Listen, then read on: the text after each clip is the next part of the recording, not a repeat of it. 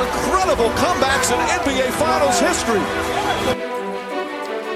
Welcome to the Sport Passion Podcast. He shoots, he scores! Here is your host, Lars Marendorf.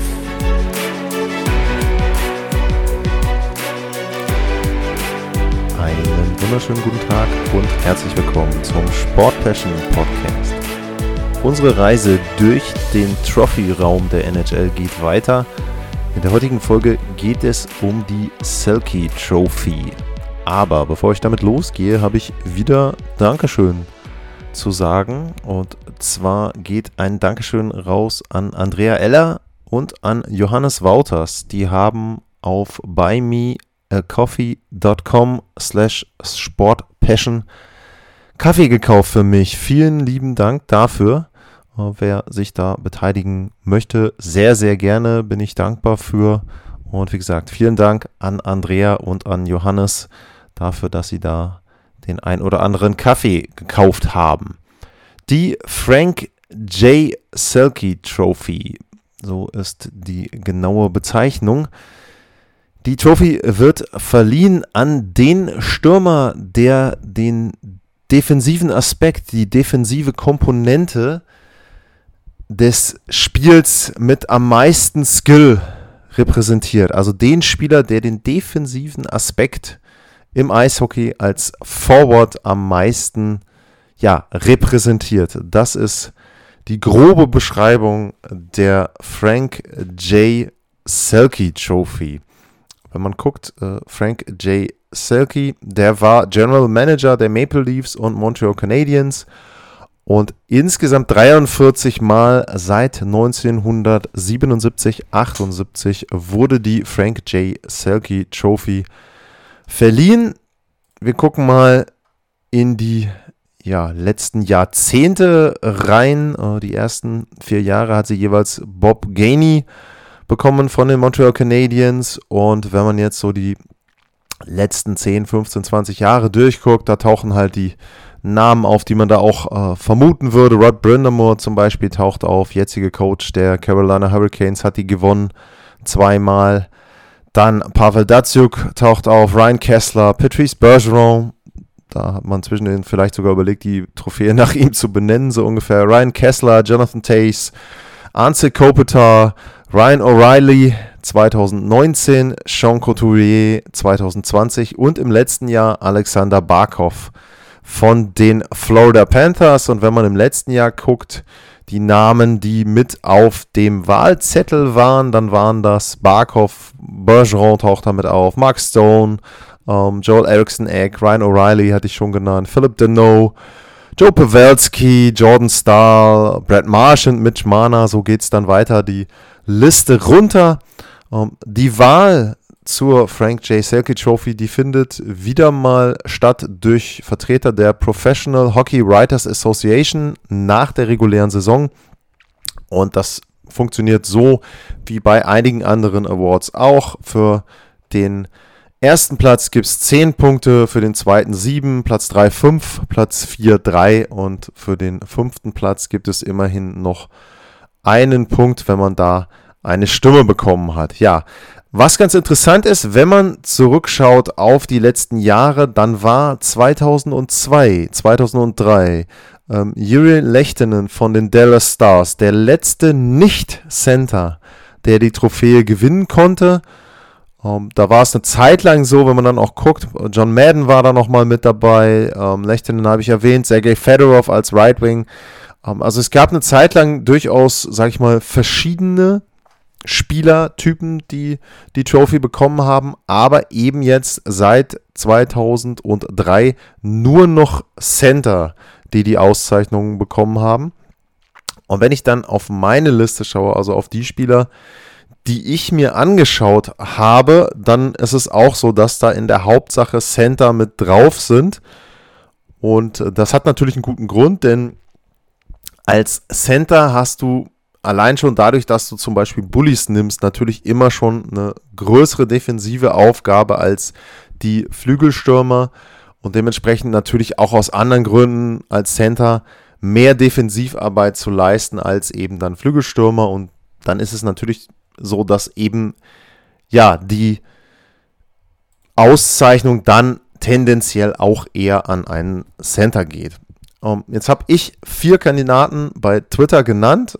Eben jenen Barkov, der letztes Jahr gewonnen hat, Alexander Barkov, um, ähm, Patrice Bergeron, uh, Anze Kopitar und Ryan O'Reilly. Das waren meine vier Kandidaten, die ich genannt habe. Ganz interessant. Ich meine es jetzt zum ersten Mal bei den Umfragen, dass niemand auch nur eine Alternative in Erwägung gezogen hat. Was ich dann insoweit bemerkenswert finde, ich habe mich in Vorbereitung auf die Sendung durch diverse ja, Internetseiten geflügt und geguckt, okay, ähm, wie sehen im Moment die Rankings aus bei den Journalisten und Journalisten in Nordamerika und welche Namen tauchen da auf? Und da ist es tatsächlich so, dass da durchaus eine Vielzahl an Namen auftaucht und auch wenn man jetzt im letzten Jahr guckt, wenn ich jetzt nochmal zurückgehe, wie viele Spieler insgesamt denn Punkte bekommen haben, dann war es so, dass es am Ende 27 verschiedene Spieler waren. Jetzt kann man natürlich darüber diskutieren, ob die, die dann am Ende zum Beispiel einen Conor McDavid taucht mit auch auf, ähm, Leon Dreiseitel taucht mit auf. Ähm, ganz ehrlich, Leon Dreiseitel würde ich jetzt, oder sagen wir es mal anders, ich habe ihn letztes Jahr nicht so als defensiv starken Stürmer gesehen. Natürlich, wie gesagt, weil er Center ist, hat sein Spiel defensive Aspekte, gar keine Frage. Aber ihn jetzt da mit der Selkie Trophy auszuzeichnen, hm, na gut, äh, ich weiß gar nicht, was hat er denn bekommen? Er hat zweimal Platz 2 bekommen und einmal Platz 4. Das ist auch schon interessante Verteilung. Ähm, ja, gut, wer auch immer das abgestimmt hat. Aber worauf ich hinaus will, ist, ich fand es bemerkenswert, dass wirklich nur diese vier Kandidaten von euch bei Twitter ja, sozusagen hingenommen wurden und dann dafür abgestimmt wurde. So, natürlich ist das immer nicht repräsentativ, gar keine Frage. Und ich habe dann mit den vier Kandidaten, aber auch mit dem, was ich so gefunden habe an Listen, eine Zusammenstellung gemacht von insgesamt sind es dann 16 Spielern, die ähm, auftauchen auf dieser Liste, die alle in irgendeiner Form zumindest erwähnt wurden rund um die Selkie Trophy. Ähm, ich gehe die Liste einfach nur mal ganz schnell durch, dass ihr die Namen mal gehört habt. Ich werde auf den einen oder anderen bei den verschiedenen Statistiken dann noch genauer drauf eingehen, aber nur, dass ihr am Anfang einmal die Liste gehört habt, habt, wer da drauf ist. Barkov, Alexander Barkov von den Panthers, ähm, Anthony Cirelli von den Tampa Bay Lightning, Anton Lundell, auch wieder von den Panthers. Anze Kopitar von den Kings. Austin Matthews von den Maple Leafs. Äh, Elias Lindholm ähm, von den Flames. Jonathan Huberdeau von den Panthers. Jordan Stahl von den Hurricanes. Äh, Marcus Folini, Folino ähm, von den Minnesota Wild. Mark Stone von den Golden Knights. Nazem Kadri, Colorado Avalanche. Äh, Patrice Bergeron, Boston Bruins. Rupi Hintz von den Dallas Stars, Ryan O'Reilly von den St. Louis Blues, ähm, Sebastian Aho von den Hurricanes und Sidney Crosby von den Penguins. So, jetzt ist natürlich die Frage, wie beurteilt man die defensiven Qualitäten eines offensiven oder eines Stürmers, der ja eigentlich per se erstmal ein offensiver ähm, Spieler ist. So, jetzt gibt es natürlich mehrere Möglichkeiten, das Ganze ja, zu beurteilen. Was ich mir angeguckt habe, sind verschiedenste Werte durch die Bank. Also von klassischen Werten, sage ich jetzt mal, bis hin zu Advanced Metrics Zahlen. Ähm, die Kriterien, die ich reingezogen habe, ich habe natürlich auch selbst mit aufgeführt, wie viele Spiele hatten die, wie viele Tore und Assists haben die, aber das ist natürlich für die Defensive jetzt kein ähm, wirkliches Kriterium. Was ich mit aufgeführt habe, ist zum Beispiel, wie viel Eiszeit haben die Spieler? Wie viel Eiszeit haben die Spieler in Unterzahl, was ja eine wirklich ähm, wichtige Zahl dann auch ist. Wie viele Blocks haben die Spieler zum Beispiel? Wie viele Takeaways und wie viele Giveaways haben sie? Also wie oft erobern sie den Puck, wie oft verlieren sie den Puck? Ähm, wie viele Hits haben sie?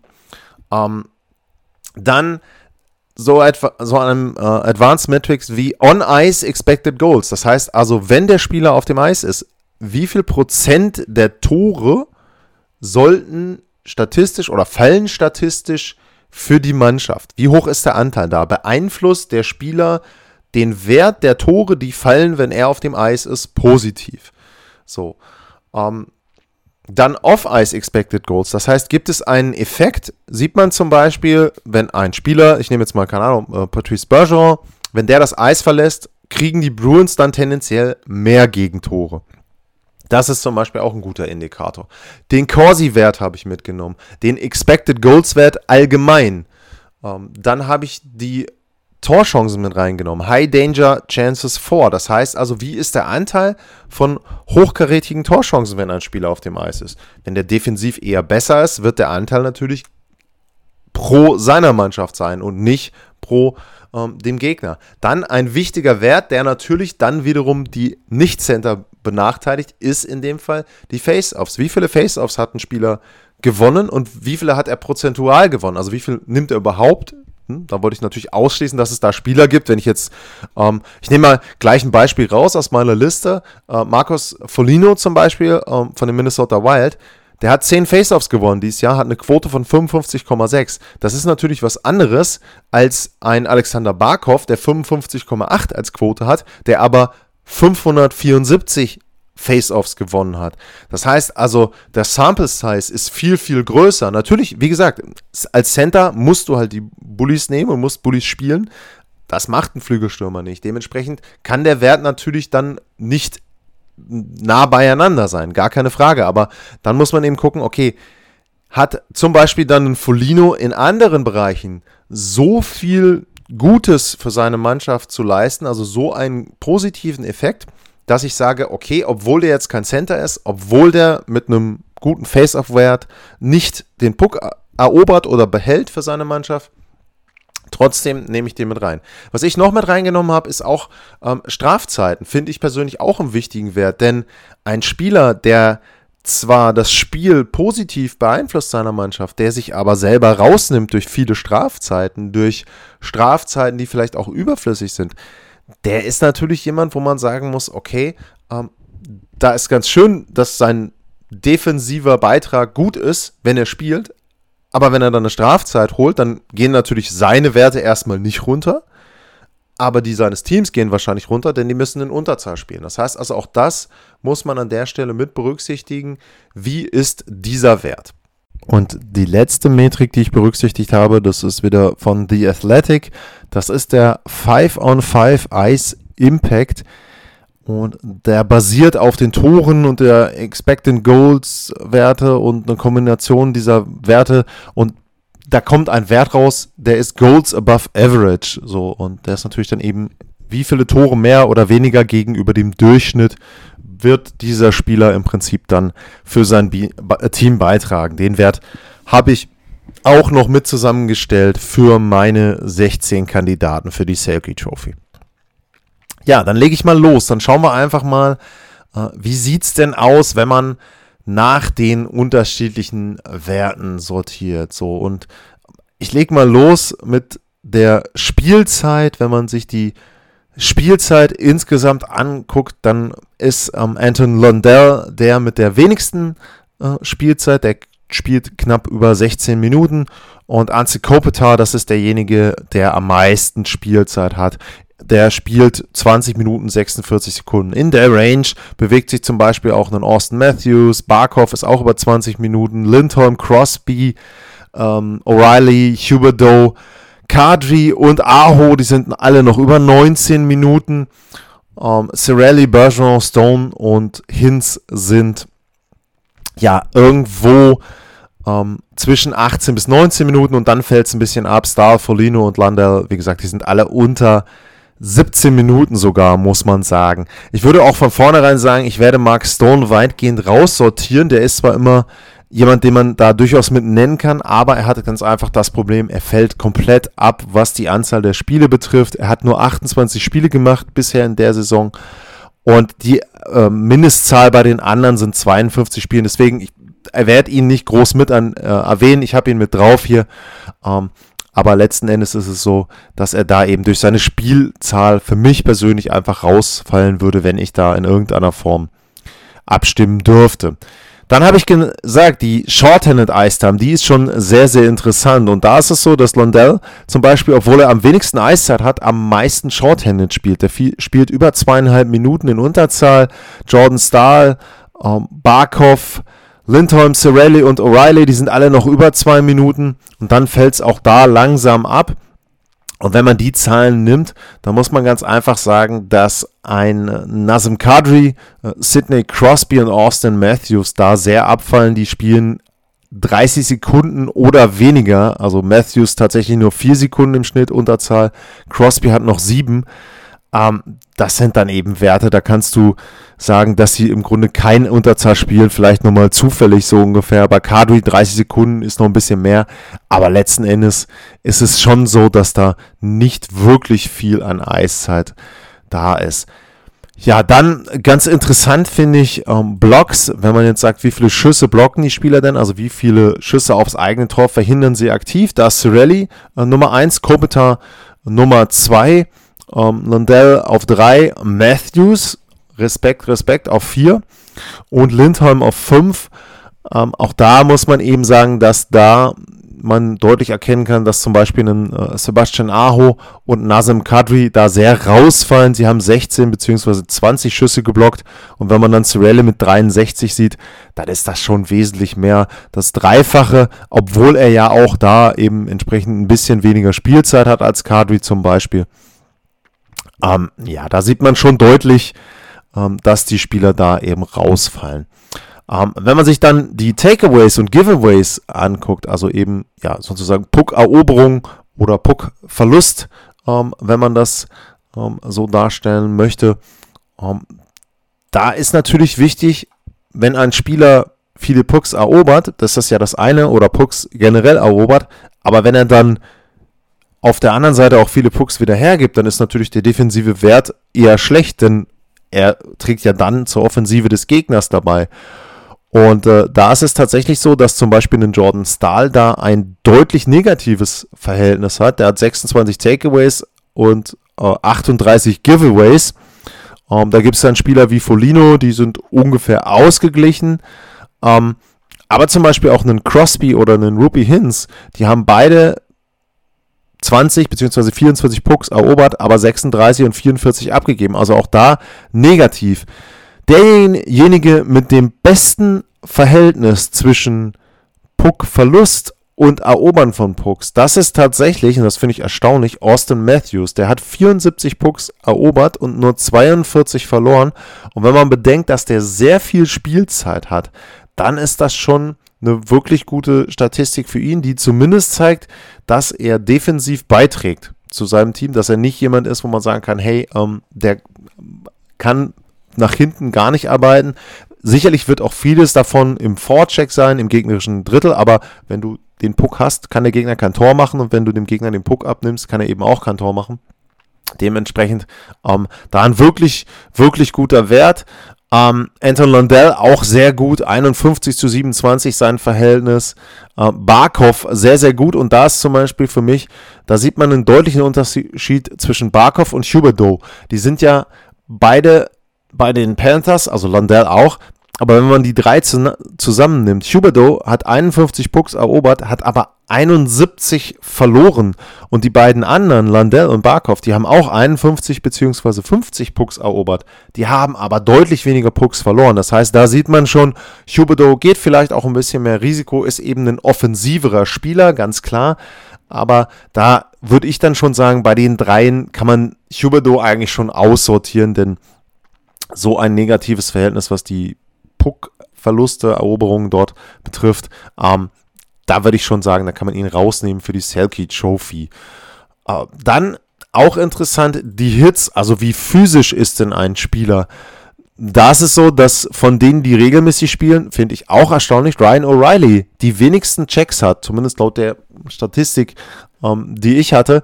17 Stück sind das jetzt erst gewesen in 16 Spielen. Und wenn man auf das andere Ende der Skala guckt, Marcus Folino, der hat sage und schreibe 197 Checks und Jordan Stahl hat auch 183. Und wenn man jetzt das Ganze mal einordnen will, ich habe ja 16 Spieler ausgewählt und gucke mir die an. Also Folino auf 1, 197, Stahl auf 283. Der nächste in der Liste ist Huberdeau mit nur 84. Das heißt, Stahl und Folino haben knapp 100 beziehungsweise mehr als 100 Bodychecks häufiger eingesetzt als ihre Kollegen. Die anderen bewegen sich dann eigentlich in einem relativ ähnlichen Range. Natürlich hat ein Crosby vergleichsweise wenig Checks, wenn man das eben sieht. Bei 43 ist er da, aber auch da musste er sagen, er hat auch nur 55 Spiele, ist auch nicht so besonders viel. Ähm, was sicherlich ein guter Indikator dafür ist, wie wertvoll ein Spieler für die Mannschaft ist, das ist die On-Ice und Off-Ice Expected Goals vor. Also das heißt, wie viel Prozent der Tore, wenn der Spieler auf dem Eis ist, fallen für das Team, für das er spielt. Und da ist es natürlich so, das ist sicherlich auch ein Wert, der die Offensive darstellt, aber eben auch ein Wert, der natürlich die Defensive auch darstellt. Und da wiederum ist im Moment Patrice Bergeron auf Nummer 1, gefolgt von Matthews, Rupi Hins, Crosby, Kadri, Lindholm. Das sind die ersten, wenn man sich diesen Wert anguckt. Ähm, da sieht man eben schon, Bergeron ist jemand, der sehr viel mitbringt. Er spielt äh, über 18 Minuten, er spielt fast 1 oder spielt 1,41 Unterzahl. Er hat einen mittleren Durchschnitt an Blocks, wenn man jetzt diese Spielerzahl hier nimmt. Er hat doppelt so viele Takeaways wie Giveaways, 28 zu 14. Er hat auch eine gute Anzahl an Checks mit 67. Er hat einen sehr guten Wert. Wenn er auf dem Eis ist, fallen viel mehr Tore für sein Team. Er ist vorne dabei, was den Corsi-Wert betrifft. Er ist ähm, vorne dabei, was die Torchancen, den Torchancenanteil für sein Team betrifft. Und eine Statistik, da muss man ganz deutlich sagen, da ist er auch wirklich vorne mit dabei. Und das ist ja eine seiner Spezialitäten. Ähm, das ist ganz einfach die Face-Off-Quote. Er gewinnt sensationelle 62,3 Face-Offs. Und auch da wieder, um das Ganze einzuordnen, er hat auch mit Abstand die meisten gewonnen. Er hat fast 800 Bullies gewonnen. Und der nächste in dieser Spielerzahl, die ich ausgewählt habe, das ist Ryan O'Reilly. Der hat knapp 700 gewonnen. Also auch da sieht man deutlich, Bergeron, er hat auch die mit Abstand beste Quote, äh, fast 5% besser als Austin Matthews, die 62,3%. Also einfach jemand, der seinem Team den Puck eben sichert. Der gewinnt die Bullies sowohl hinten als auch vorne und dadurch kommt der Gegner gar nicht erst an den Puck ran. Und wenn man dann eben auch sieht, wie viel Strafzeiten er zum Beispiel genommen hat. Das heißt also, wie diszipliniert er spielt. Er hat 26 ähm, Strafminuten. Das ist auch eher im Durchschnitt, ähm, wenn man jetzt, oder ja, eher unten, wenn man jetzt die Spieleranzahl ähm, dort sich anschaut. Ähm, der beste, also der positivste in der Statistik ist Ryan O'Reilly. Der hat erst sechs Strafminuten äh, in dieser Saison, also ähm, Chapeau. Mark Stone hat auch nur acht, aber wie gesagt, der hat sehr wenig Spiele gemacht im Vergleich. Also das kann man nicht einordnen. Ähm, ansonsten gibt es einige Spieler mit 12, 14 Strafminuten. Dann gibt es aber auch ein paar, die schon rausfallen. Also Cirelli hat äh, 62, Kadri hat 67 und den Vogel schießt Folino ab, der hat 105, ähm, wobei man da wahrscheinlich sagen muss, ich habe jetzt nicht nachgeguckt, wann genau er die Strafzeiten bekommen hat. Das wird vielleicht ein Spiel gewesen sein, wo er einen Misconduct bekommen hat. 5 plus irgendwas. Ähm, dadurch hat er dann wahrscheinlich schon mal an einem Block relativ viel ja an äh, dort eben an Strafzeiten bekommen. Dann ganz am Ende habe ich gesagt, ähm, habe ich den Wert, den The Athletic dort mit benutzt, nämlich äh, ja, im Prinzip dann die Tore gegenüber einem Durchschnittsspieler, die ein Spieler für sein Team beiträgt. Und ähm, da ist es so, dass in der Statistik einmal am unteren Ende der Skala ganz deutlich wird, dass äh, Jonathan Huberdeau eben defensiv abfällt, ähm, dass der eben einfach ja einen Wert hat, wo man sagen muss, okay, ähm, das ist ein sehr schlechter Wert, der hat nämlich einen Wert von minus 4,6 als Wert ähm, sozusagen der projected ist, also der vorhergesagt wird und seine eigentliche Pace, also der Wert, den er im Moment bekommen würde, der liegt bei minus 11,6. Ähm, damit ist er also wirklich, wirklich schlecht. Wenn man sich dann anguckt, wer sind denn wirklich die besten Spieler allein von diesem Wert her, der ja eine Kombination aus einigen der anderen Werte, die ich genannt habe, darstellt, dann ist ganz vorne zu nennen einfach äh, Patrice Bergeron.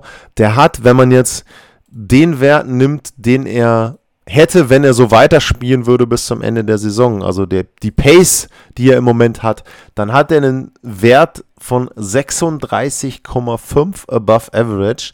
Der nächstbeste, der zweitbeste ist Anthony Cirelli, der hat 18,7, also knapp die Hälfte davon. Ähm, danach kommt Foligno, dann kommt Austin Matthews. Respekt, also ich muss wirklich sagen, 16,7, der hat dann sehr guten Wert, der ist sehr gut vorne mit dabei.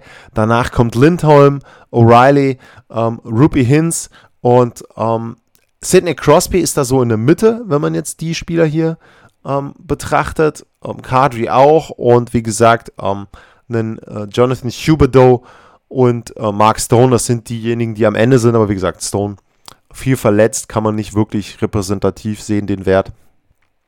Ja, und was heißt das eigentlich? Was heißen diese ganzen Zahlen jetzt, die ich da gesagt habe? Es gibt ja auch so einen, ich sage jetzt mal immer, einen Eye-Test, also einen Eindruck, wenn man ein Spiel sieht und auch das, was auch dann in den Berichten immer so ein bisschen ähm, durchklingt. Auch ich sehe ja dann auch nicht jedes Spiel komplett.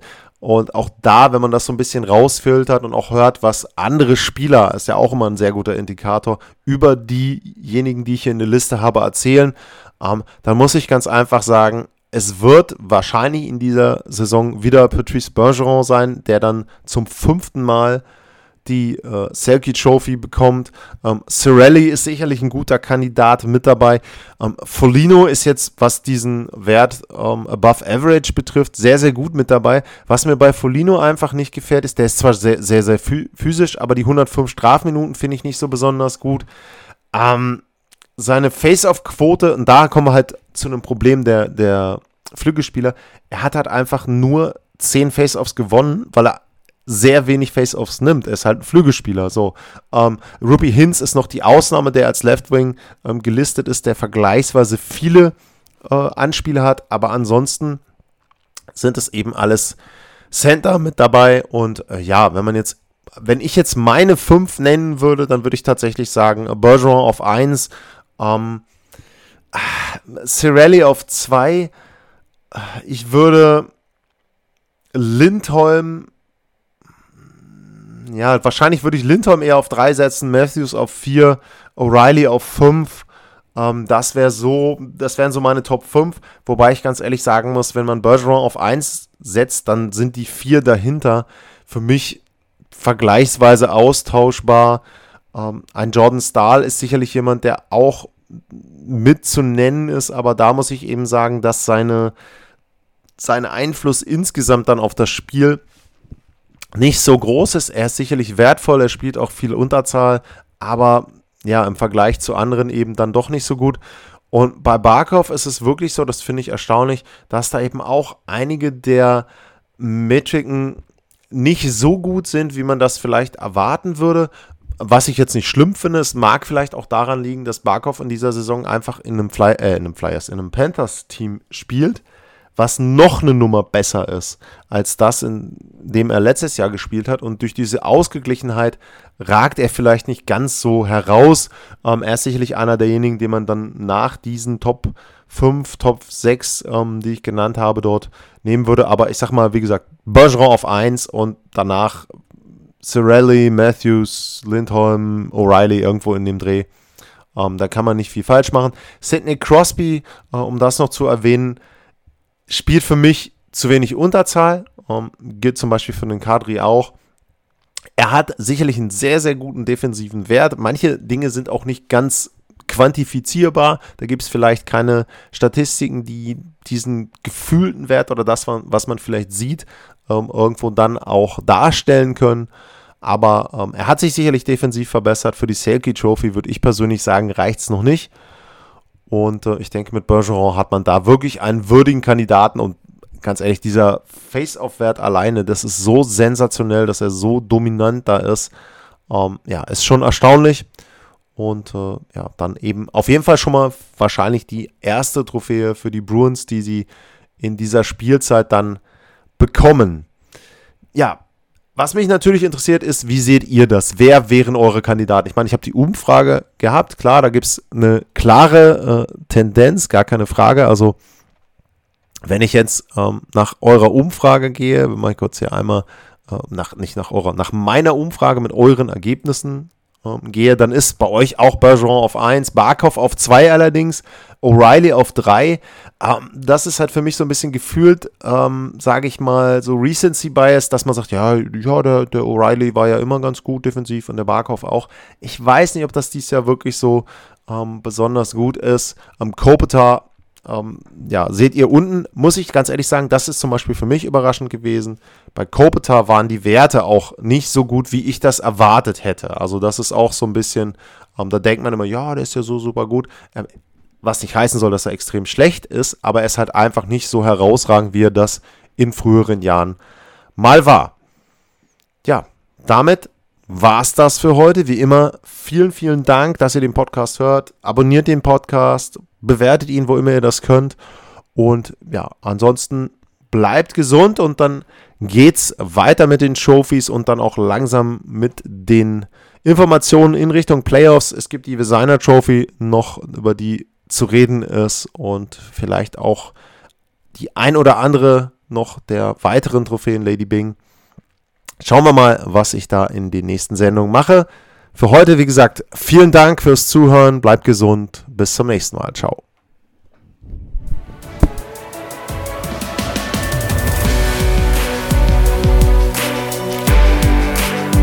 Sportliche Grüße. Das war's, euer Lars.